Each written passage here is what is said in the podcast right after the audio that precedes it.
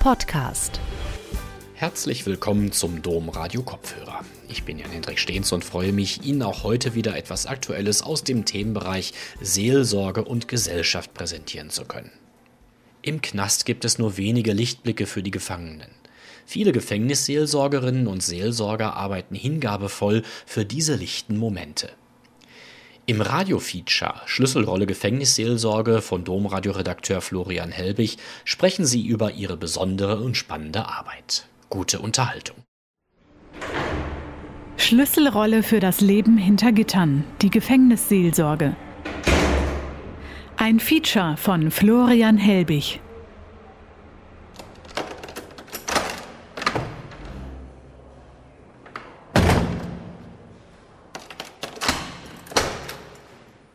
Dieser Satz, äh, im Namen des Volkes ergeht folgendes Urteil, den hat jeder Inhaftierte gehört und dann beschäftigt sich das Volk nicht mehr damit. Ich bin Beate Josten, ich bin 57 Jahre alt, ich bin verheiratet, habe äh, drei erwachsene Kinder und bin zweierlei. Ich bin auf der einen Seite Newcomerin hier im äh, Seelsorgerteam in Wuppertal-Vorwinkel. Ich bin nämlich erst seit fünf Monaten hier. Ich bin auf der anderen Seite aber auch schon ein ziemlich alter Hase, weil ich nämlich seit 15 Jahren als Ehrenamtlerin in einer anderen Haftanstalt äh, auch schon mitgearbeitet habe in der Seelsorge. Das sind Augenblicke, in denen man ähm, an Lebensthemen nicht um den heißen Brei drumherum reden kann. Wo auch Sprache des Glaubens sich nicht hinter Metaphern verstecken kann. Also ähm, sowas wie eine Rede von der freien, befreienden Kraft des Evangeliums, das funktioniert im Gefängnis nicht. Im Gefängnis hat nur ein Schlüssel befreiende Kraft, was anderes nicht.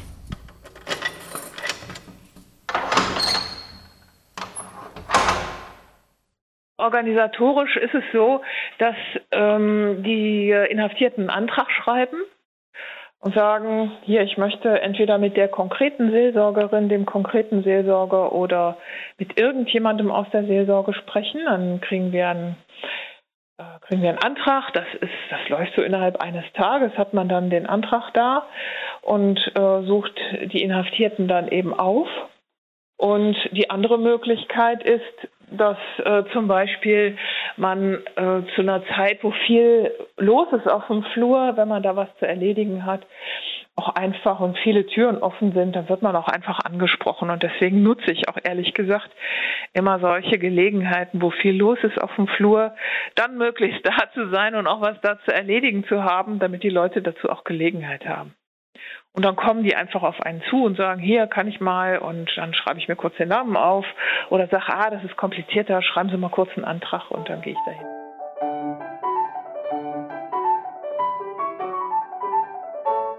Die letzten Kilometer Fahrt bis in die U-Haft vergingen viel zu schnell. Teilnahmslos, apathisch starrte ich nach draußen. Kinder spielten auf dem Bürgersteig, sie schlitterten, sie lachten, eingepackt in dicke Schals und Jacken. Spärlich zu erkennen, Dunst verhüllt, ein Grüppchen Winterzeitinsekten.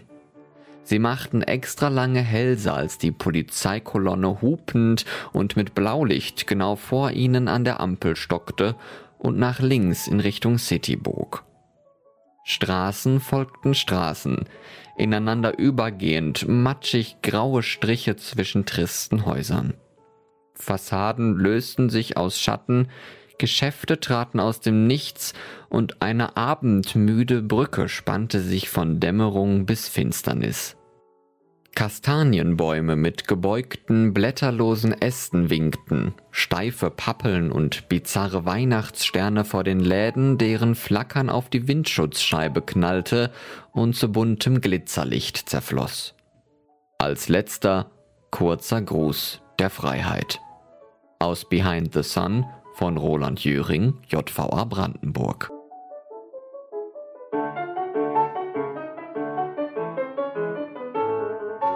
Der erste Kontakt ist hier über Zugangscafé, das hatten wir heute Nachmittag auch, wo wir jemand holen, der eben neu da ist. Das ist meistens so eine Gruppe von vier bis fünf Leuten. Die laden wir hier ein in die Kirche mit meinem Kollegen, meinen evangelischen Kollegen.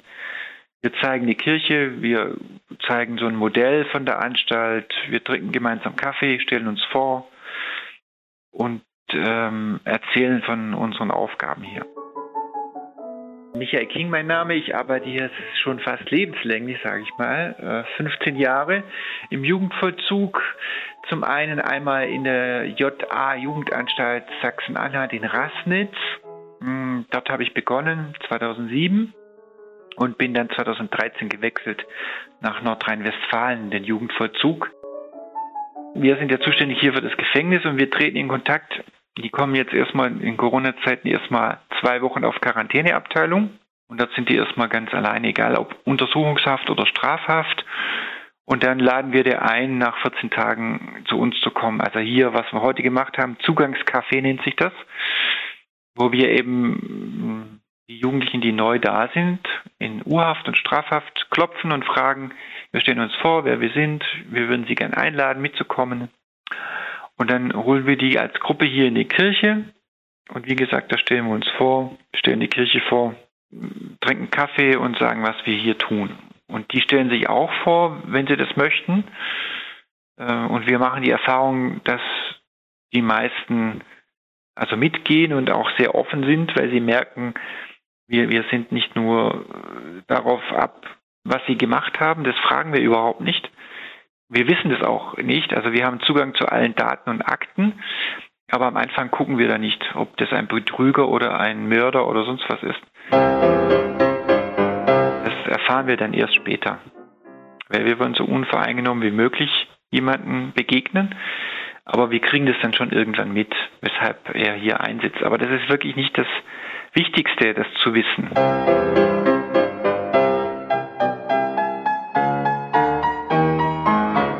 Das ist so ein bisschen halt wie die Beicht, das Beichtgeheimnis, ne? So wird das gehandhabt. Mein Name ist Maria Gondolf. Ich habe von 2001 bis 2008 in Bonn Theologie studiert und so ganz klassisch bin ich in das Studium gestartet und habe gedacht, ich will mal Pastoralreferentin werden, weil das kannte ich aus der Gemeinde, also Gemeinde- und Pastoralreferenten. Das äh, hat mich begleitet, das fand ich toll.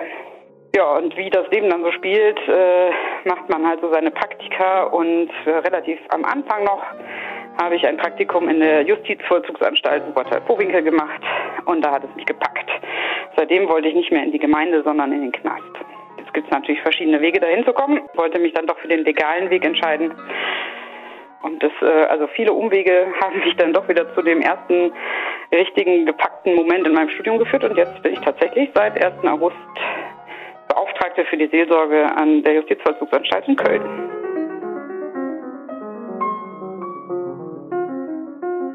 Freiheitsentzug.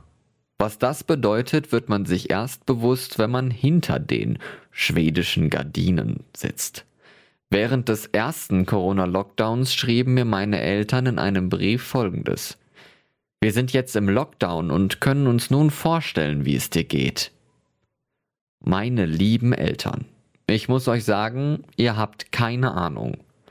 Freiheitsentzug bedeutet nicht nur, dass man abends nach 21 Uhr das Haus nicht mehr verlassen darf oder dass man sich nur noch mit maximal zwei Personen aus einem Haushalt treffen darf. Das Leben ist im Knast nicht mehr selbstbestimmt. Aus Freiheit ist das Einzige, was zählt von Stefan G. JVA Weiterstadt.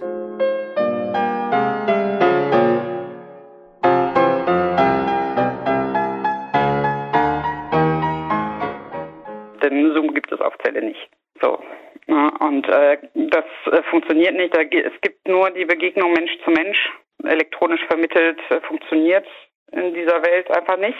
Und funktioniert ja für Seelsorge, für diese direkte menschliche Seelsorge von, von einem zum anderen sowieso schon nicht so einfach, weil man Körperhaltung, Mimik, Gestik und so weiter alles, der Eindruck, den ein Mensch auch einfach vermittelt, der vor einem sitzt, ja total wichtig sind.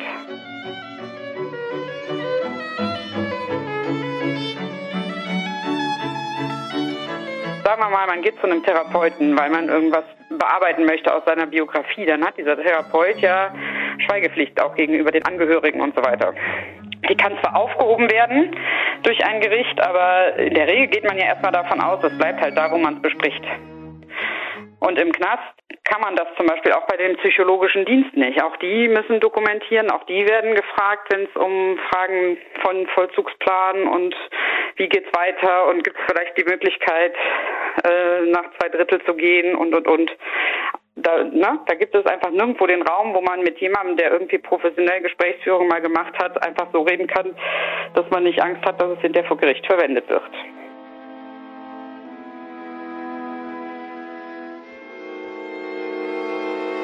Wir sind erstens Seelsorger für alle, die in diesem Knast sind, die leben und arbeiten. Und ähm, wir haben eine absolute Schweigepflicht über das, was da passiert. Und auch ein Recht zu schweigen. Wir sind die Einzigen, die nicht gefragt werden, äh, wenn es um Prozesse geht oder um Beurteilungen, wenn es um hafterleichternde, äh, also haftöffnende Maßnahmen geht und so weiter.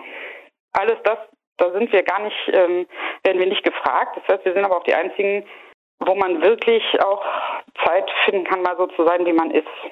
Wir haben Zugriff auf die Akten. Ich gucke aber nicht besonders rein. Also ich gucke natürlich schon, ob es irgendwelche besonderen Hinweise gibt.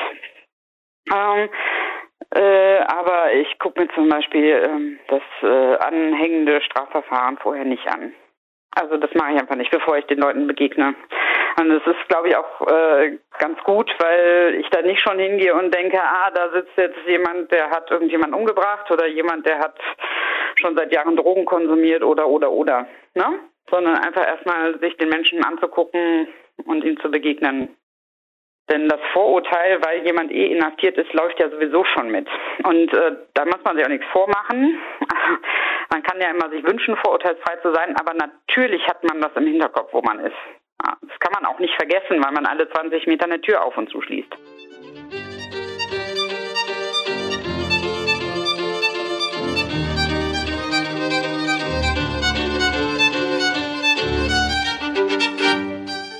Ich muss aufpassen, dass ich da nicht abstumpfe. Also die Gefahr ist schon da. Und dass der Vollzug ja auch Gewalt ausübt letztlich, also durch die, die Zäune, die Mauern, die, die Uniformierten, ähm, die haben die Schlüsselmacht, die können nicht alles machen, was sie wollen. Ja, und dass dann auch da Dinge passieren, dass ein Bediensteter mal schlecht umgeht mit, mit dem Jugendlichen oder ihr mal ein böses Wort fällt, was andersrum genauso gilt. Also ich meine, Jugendliche gehen auch nicht so zimperlich mit Bediensteten um. Also Justiz ist nicht nur schlecht, es gibt kein Schwarz-Weiß. Das will ich damit nicht sagen. Aber es ist einfach zwischen den Zeilen oft passieren Dinge, wo, wo wir sagen, ethisch geht das nicht. Also wir, in jedem Krankenhaus, in jedem Altenheim gibt es vielleicht ein Ethikkomitee, aber das gibt es im Vollzug kaum oder gar nicht.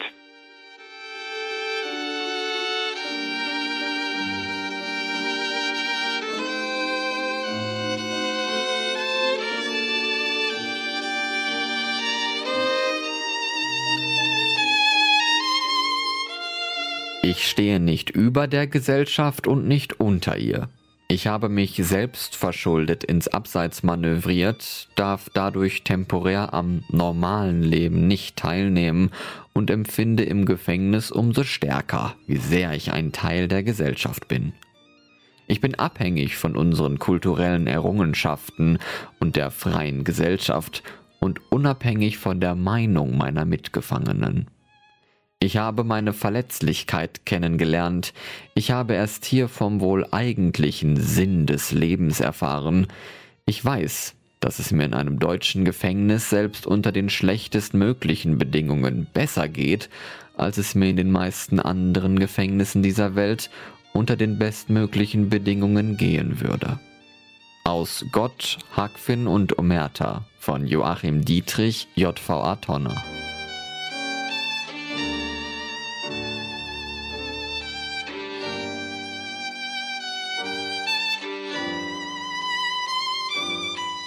Wir haben ja hier sehr, sehr viele junge Kolleginnen und Kollegen. Und ich für mich denke dann schon, äh, so was macht das mit denen, wenn die äh, mit Altersjahrgängen zu tun haben, wo man ja eigentlich hochguckt zu Älteren, äh, wo ähm, also die Lebensbrüche dazu geführt haben, dass sie sich selber verlieren. Da gibt schon Gespräche zu, wie man das eigentlich wahrnimmt, wenn man jünger und idealistisch in diese Arbeitsbereiche hineinkommt und ich dann als vor mich hin alternder Pastor sagen muss, ich habe in der Gemeindeseelsorge so manches gesehen, was ich nicht verhindern konnte. Ja, und dann gibt es den Punkt, da sind sie dann in Werl. Ja, was, äh, was will man an der Stelle den Menschen Gutes tun, was zuvor in Jahrzehnten oder vielen Jahren nicht geglückt ist?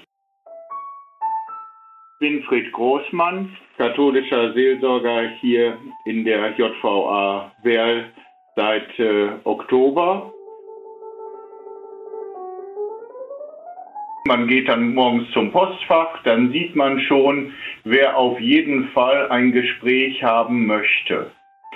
Und jetzt können Sie sich natürlich fragen, wie kommen jetzt Männer in den besten Jahren dazu, äh, nach Seelsorgern zu fragen? Entgegen dem, was man sonst von Kirche denkt, ist Kirche hier der große Freiraum des Menschen, denn diese Gespräche werden nicht abgehört, da wird nichts aufgeschrieben, da wird nichts bewertet, da wird nichts kontrolliert. Und das ist genauso wie bei den Einzelgesprächen, die wir in deren Zellenräume wie auch in unseren Räumlichkeiten führen. Ähm, ja, das ist hier so das größtmögliche Maß an Freiheit, was man sich vorstellen kann. Und schon von daher werden wir permanent und gerne kontaktiert, nicht? Religion hin oder her.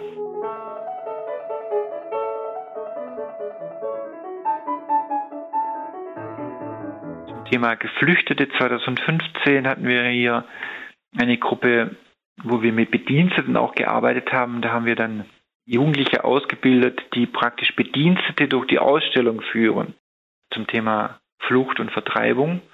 Wir haben hier ja auch Gefangene, junge Gefangene, die geflüchtet sind, also nicht aus dem Knast, sondern aus ihrem Land und haben ja auch ihre, ihre Geschichte. Und das war sehr, sehr, sehr gut, dass plötzlich umgekehrt ist, dass die Gefangenen, Geflüchteten eben auch den Bediensteten was erzählen können mal aus einer ganz anderen Sicht.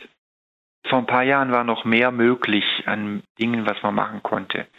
Es wird immer mehr eingeengt, finde ich. Also es wird immer mehr auf Sicherheit geachtet und dass ja nichts passiert und so. Zum Beispiel 2014 habe ich ein großes Theaterprojekt hier mit, mitgestaltet. Das ist seither nie wieder gewesen. Also, weil es einfach viel Arbeit macht und wenn man einfach nicht mehr so große Projekte machen möchte. Also mit, mit äh, Zuschauern von außen und so. Man will immer mehr auf Sicherheit, also dass nichts passiert und das, ja, das, ähm, wie soll ich sagen, es gibt schon einige Freizeitangebote hier, aber nicht mehr so viele mit so vielen Menschen von draußen. Und Corona hat natürlich das alles sehr verstärkt, muss ich sagen.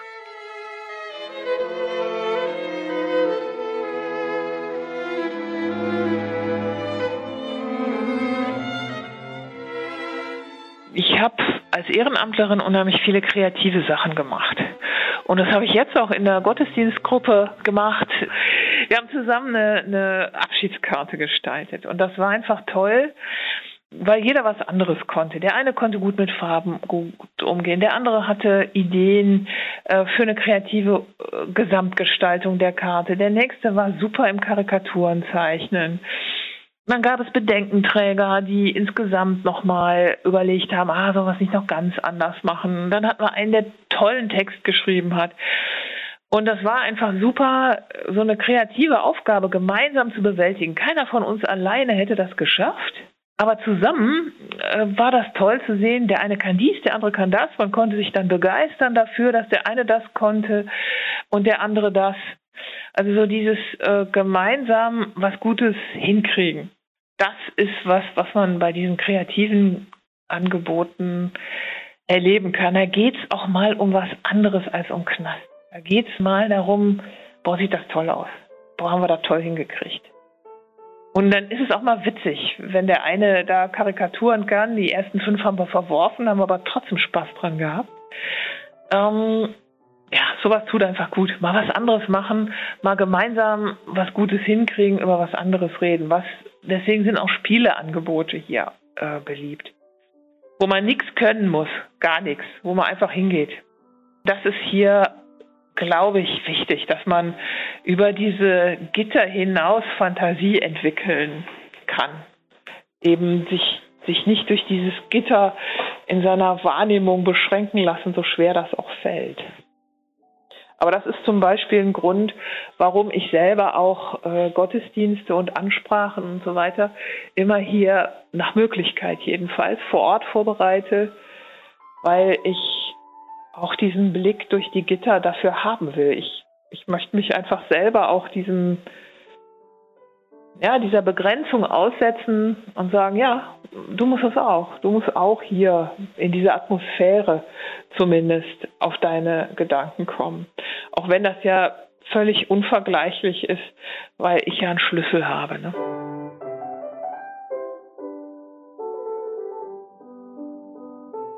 An der Wand gegenüber meinem Bett steht mein imaginäres kleines Schränkchen.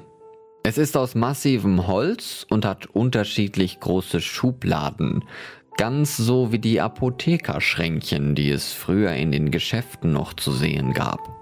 Doch mein Schränkchen hat keine Medikamente im Sortiment, sondern beherbergt meine Emotionen. Daher sind einige Laden schon abgenutzt. Müde sink ich auf mein Bett und beobachte mit Argwohn mein Schränkchen. Wie erwartet fängt das Holz an zu ächzen und quietschend schiebt sich die Schublade Einsamkeit nach vorn. Aus Erfahrung weiß ich, dass ich diese offene Schublade nicht ignorieren oder gar unverrichteter Dinge wieder schließen sollte. Im Handumdrehen würden sich ganz viele neue öffnen. So zum Beispiel die Lade mit meiner Wut diese ist besonders groß und würde mir mit einem lauten Krawum entgegenspringen. Gefolgt von Missverständnis, Verzweiflung und Traurigkeit. So viele Schubladen im Ganzen verschließen zu wollen? Keine Chance. Aus Eine gute Nachtgeschichte von Tanja Zinke, JVA Dienstlaken.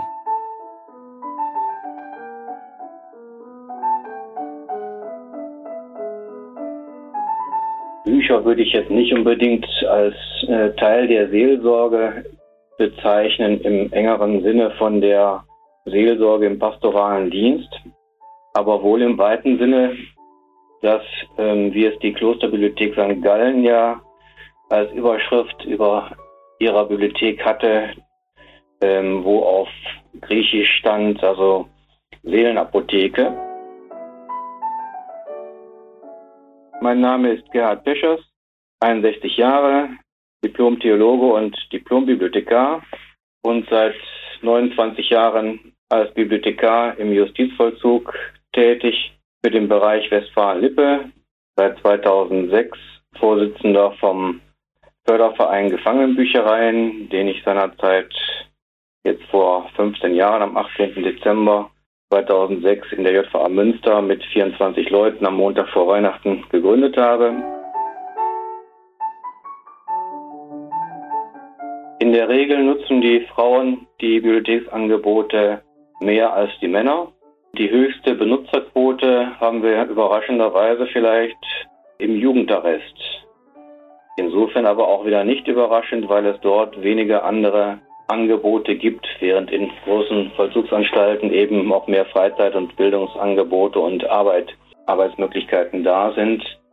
Und die jungen Menschen, wenn sie in den Arrest kommen und hier ohne Handy sich aufhalten, erstmal ihre Unruhe überwinden müssen und dann in der Regel auch zu den Medien, sprich zum Buch finden und das Buch und das Lesen überhaupt vielfach zum ersten Mal bewusster entdecken und zu schätzen lernen.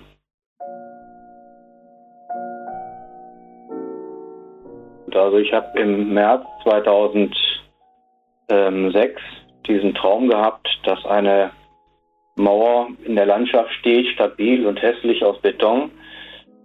Und diese Mauer trennt Menschen, die eigentlich zusammengehören.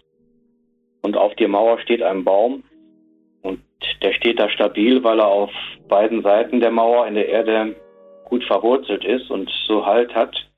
Und der Baum wächst zum Himmel mit seinen Armen, die er auf beiden Mauerseiten auf, ausbreitet. Und an diesen Ästen wachsen als Blätter und Früchte viele bunte Bücher. Und unter Sonnenschein bei blauem Himmel erwachte ich dann und assoziierte dabei die Berliner Mauer mit dem darauf geschmierten Motto The world's too small for walls. Die Welt ist zu klein für Mauern. Ein Motiv, was ich mal bei einem Berlin-Besuch fotografiert hatte. Und ich erzählte meiner Frau diesen Traum und war da sehr bewegt von, dass ich den so plastisch vor Augen hatte. Und einige Tage später träumte ich von diesem Traum, im Traum nochmal, was ich auch noch nicht erlebt habe, dass ich von einem Traum erneut träume und habe den wieder plastisch wahrgenommen. Und in Israel habe ich den dann zum ersten Mal einer Gruppe öffentlich erzählt. Als ich aus Israel wiederkam, hatte ich Post zu meinem Geburtstag Ende Mai und darin war ein Bild von einem Inhaftierten, der nach 20 Jahren Haft am Tag vor der Entlassung dieses Traumbild gemalt hat. Und das ist bis heute eines der beeindruckendsten Beispiele von diesem geteilten Traum. Und inzwischen ist er also in über 20 Sprachen übersetzt und über 100 Bildern gemalt. Und ja, irgendwo ist es für mich eine Art Berufungstraum, dafür einzutreten, Grenzen wahrzunehmen, aber auf eine kreative Weise oder auch natürliche Weise mittels Medien und Dialog zu überbrücken. Und ich erlebe Menschen, die mich als Straftäter beeindrucken, und ich erlebe Menschen auf der anderen Mauerseite, die mich beeindrucken. Und ich erlebe auch Menschen auf beiden Mauerseiten, die mich enttäuschen. Und ja, insofern ist die Gefängnismauer äh, nicht das Nonplusultra und ein Stück weit auch ambivalent oder wie Stefan Senge, der Autor aus Himmeroth, Kloster Himmeroth sagt, die Mauer ist durchlässig in einem schönen Gedicht.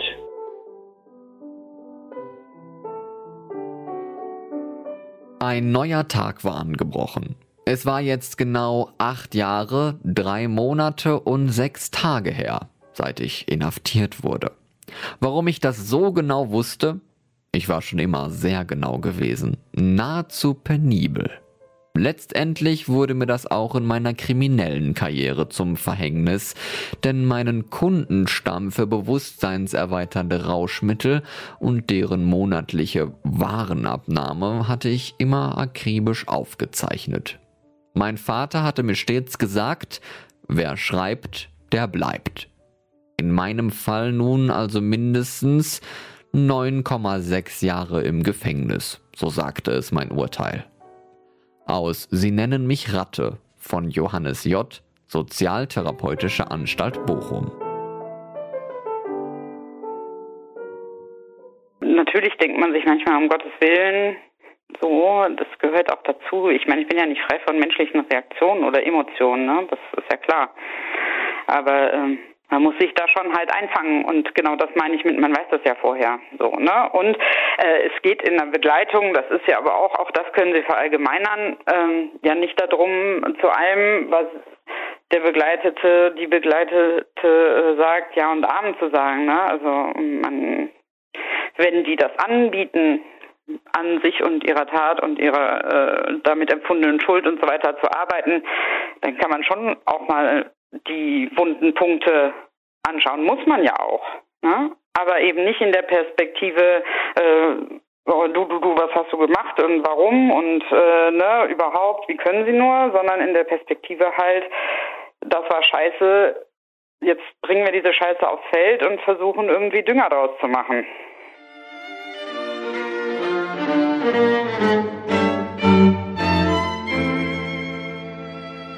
Ich bin kein Richter. Ich verurteile die Menschen nicht wieder. Die sind einmal schon verurteilt worden und deswegen haben die eine Strafe bekommen, sitzen hier ein. Und ich betrachte die wie normale Menschen, nicht als verurteilte Gefangene. Für mich jeder, der zur Kirche kommt, ist ein Geschöpf Gottes, ein Kind Gottes und nicht weniger und nicht mehr.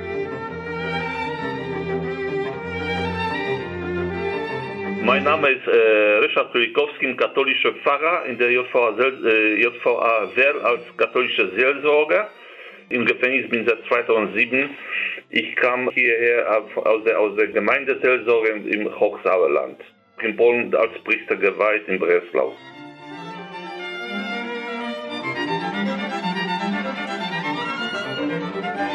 In letzter Zeit äh, haben wir viele Menschen, die die sogenannte Beschaffungskriminalität betreiben. Das heißt, für Drogensucht wenn, wird geklaut, äh, auch ab und an so geraubt.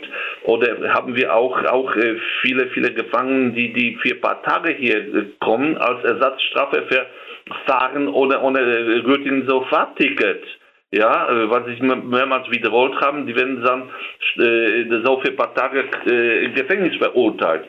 Und das sind die Menschen, die hier gar nichts zu tun haben. Es gibt Kriminalität, ja. Und es, wir sind für die Täter da. Ah, ja.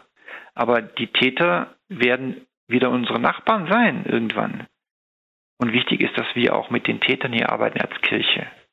Und ich habe vor einigen Jahren auch mal ein Interview gegeben mit einer Regionalpressezeitung und dann habe ich gesagt, Strafen allein bringt nichts. Und dann hat sie die Aussage, meine Aussage mit einem Polizeipsychologen äh, gebracht, der sagt, wir brauchen härtere Strafen. Und dann habe ich einen anonymen Brief bekommen, worin steht, warum ich eigentlich sage, dass die Strafe nichts bringt. Aber dem, ich habe gesagt, nicht alleine bringt das Strafe was. Also natürlich, für manche ist es wichtig, mal raus zu sein aus, aus, sein, aus dem Alltag. Gefängnis kann vielleicht da was bewirken, aber letztlich Tür zu und dann lassen wir den im Gefängnis, dann ist das Problem noch nicht gelöst. Das war meine Aussage. Und da wurde mir vorgeworfen, warum ich nicht an dem Grab stehe des erstochenen Schülers in Lünen, warum ich mich eigentlich mit dem Täter abgebe. Aber das ist auch unsere Aufgabe, das ist auch unsere christliche Aufgabe. Jesus hat auch mit den Kriminellen gesprochen und mit Tätern. Und er hat auch nicht gefragt, warum bist du jetzt kriminell, Zachäus? Der wusste das, der hat aber nicht gefragt. Er ist mit dem Abendessen gegangen in seinem Haus. Kirche ist für Geschädigte und Opfer da, das ist wichtig, aber auf der anderen Seite auch für die Täter. Ich finde, die Diskussionssache ist die das Gefängnis natürlich viele Nebenwirkungen hat. Einer sagte einmal, ich, ich komme krimineller raus, als ich reingegangen bin. Da ist was dran. Also ich meine, das, das stimmt schon so. Äh, hier gibt es natürlich viele Maßnahmen und viele Dinge, die gemacht werden. Anti-Gewalttraining, Kompetenztraining, Ausbildungsmöglichkeiten, Sportmöglichkeiten. Das ist ja alles richtig und gut. Und ich möchte es auch nicht in Abrede stellen, dass, dass das für die Resozialisierung gut ist. Aber auf der anderen Seite gibt es eben auch viele Dinge, die dagegen sprechen, wo man die Jugendlichen nicht mehr erreicht, wo man niemand mehr im Übergangsmanagement vermitteln kann in eine Arbeit oder in eine Wohnung. Manche kommen in, in, in alte Gefilde wieder rein und treffen die alten Freunde wieder und Suchtkonsum ist ein großes Problem. Aber manche sagen im Knast, es ist einfacher. Hier kann ich mich zurückziehen, habe ich meinen Fernseher, meinen Haftraum mein Essen und dann sitze ich ab. aber es soll ja kein Absitzen sein, aber so, so ist es vielfach. Das ist ja die Kritik, die wir haben, als, auch als Gefängnisseelsorge.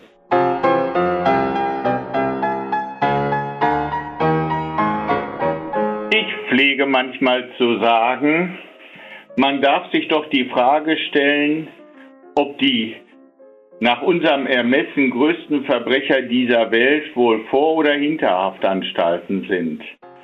Und äh, das darf man ja fast schmunzelnd dann sagen, die werden wahrscheinlich nicht in Haftanstalten sein. Es ist nicht das unsere, die zu bewerten.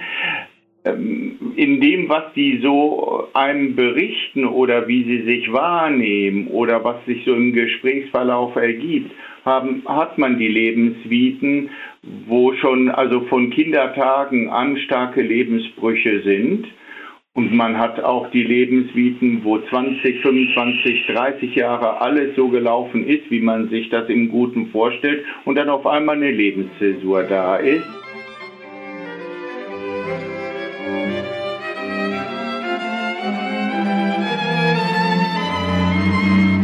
Bestraft ist nicht nur der, der hier jetzt einsitzt, bestraft sind, eventuell seine Eltern, wie stehen die gesellschaftlich da, seine Frau und die Kinder.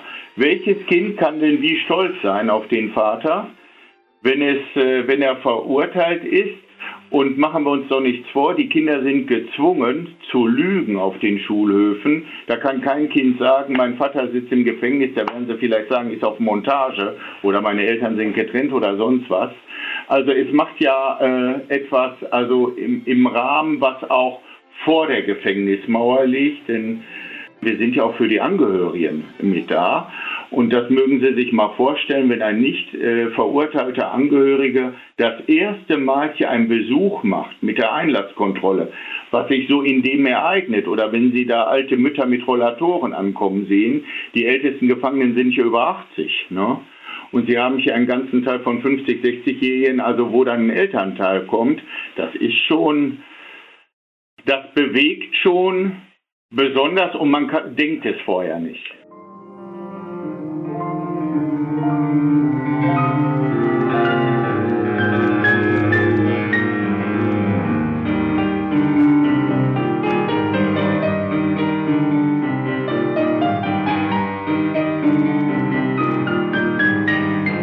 Es euch mal an, so karg wie das hier ist, das ist mal das eine. Und in welchem Hotel ist man eigentlich eingesperrt von morgens bis abends? In welchem Hotel muss man das Handy abgeben? In welchem Hotel kann man nicht einfach anrufen? In welchem Hotel kann man nicht bestellen, was man essen will? Also ähm, diese Einschränkung, äh, wirklich sein Leben nicht mehr frei gestalten zu wissen, zu, zu können, das ist schon, äh, das ist schon irre. Also seine eigenen Beziehungen nicht mehr gestalten zu können, nicht mehr seine Frau anzurufen, nicht mehr seine Kinder zu sehen, das ist Krise, das ist Krise pur, das ist, das ist hart, das ist, und das ist überhaupt nicht Hotel.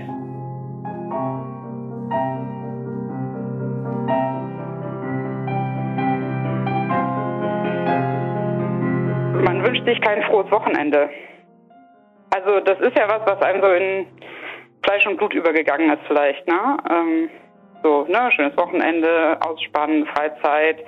Also das ist gegenüber den Inhaftierten irgendwie uncool. Die haben am Wochenende nämlich irgendwie ziemlich viel Zeit auf Zelle. Und Zeit auf Zelle heißt Zeit irgendwie in beengten Räumen, ohne dass man selber bestimmen kann, dass man mal eine Tür aufmacht und keine Bewegungsfreiheit und nur mit sich selber auf sich selbst zurückgeworfen zu sein. Ich werde zum Beispiel oft gefragt, ja, aber wenn die dann erzählen, ich habe noch fünf andere Leute umgebracht oder ich habe noch 20 Kilo Haschisch irgendwo anders versteckt und dann dürfen sie das nicht sagen, wie ist denn das? Und da muss ich halt sagen, also ich meine, Gut, ich werde mich wahrscheinlich damit auseinandersetzen, wenn es dann doch mal passiert, aber so läuft die Welt da drin halt nicht. Ne? Also die kommen dann nicht an und sagen, ich wollte Ihnen jetzt irgendwie nochmal aussagen, was ich alles gemacht habe, was noch nicht entdeckt worden ist, so, sondern das ist viel, viel stärker an der Wurzel des eigenen Seins und Lebens der einzelnen Menschen da als, als, als sowas.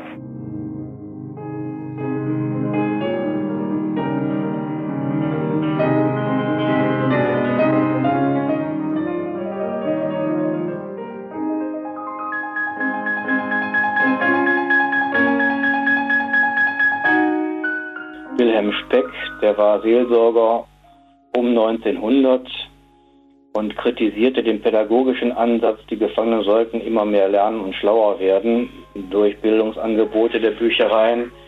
Und er sagt im Vergleich, man kann also eine Pflanze nicht mehr zum Wachsen bringen, indem man immer mehr Wasser drauf gießt. Wenn aber die Bücherei eine oder die Bibliothek eine Quelle der Freude ist, ähm, dann wachsen die Menschen von selbst daran, so wie auch die Pflanze ähm, unter der Sonne mit genügend Wasser auch von selbst wächst. Und eine Quelle der Freude zu sein, fände ich einen schönen Wunsch für die Zukunft, für die Bibliotheken für Menschen in Haft und Arrest und auch für die Bediensteten nicht zu vergessen. Also dass hier ein Ort der Freude, der Kreativität, der Begegnung weiterentwickelt wird, ob jetzt mit E-Medien und Printmedien, wie auch immer, mit Veranstaltungen, mit Raumgestaltungen. Also dass davon etwas Freudiges, Konstruktives, was dem Leben dient, für die Bediensteten und Inhaftierten entsteht und entwickelt wird.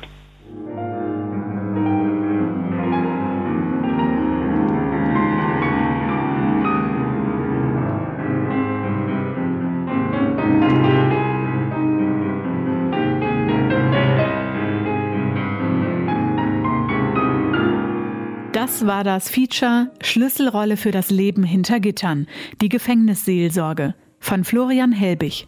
Gesprochen haben die Seelsorgerinnen und Seelsorger Beate Josten, JVA Wuppertal-Vohwinkel, Michael King aus der JVA für Jugendliche Herford, Maria Gondolf, JVA Köln, Richard Krolikowski und Winfried Großmann, JVA Werl, sowie Gerhard Peschers vom Förderverein Gefangenenbüchereien. Alle Gespräche wurden wegen der Corona-Pandemie telefonisch geführt. Sie hörten zudem Texte vom Schreibwettbewerb für Menschen in Haft und Arrest in Deutschland 2021 des Fördervereins Gefangenenbüchereien, vorgelesen von Florian Helbig. Ich bin Katharina Geiger.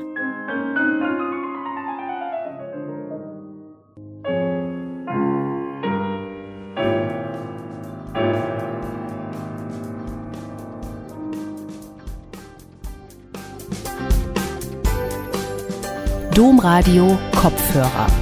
Weitere Informationen finden Sie auf domradio.de.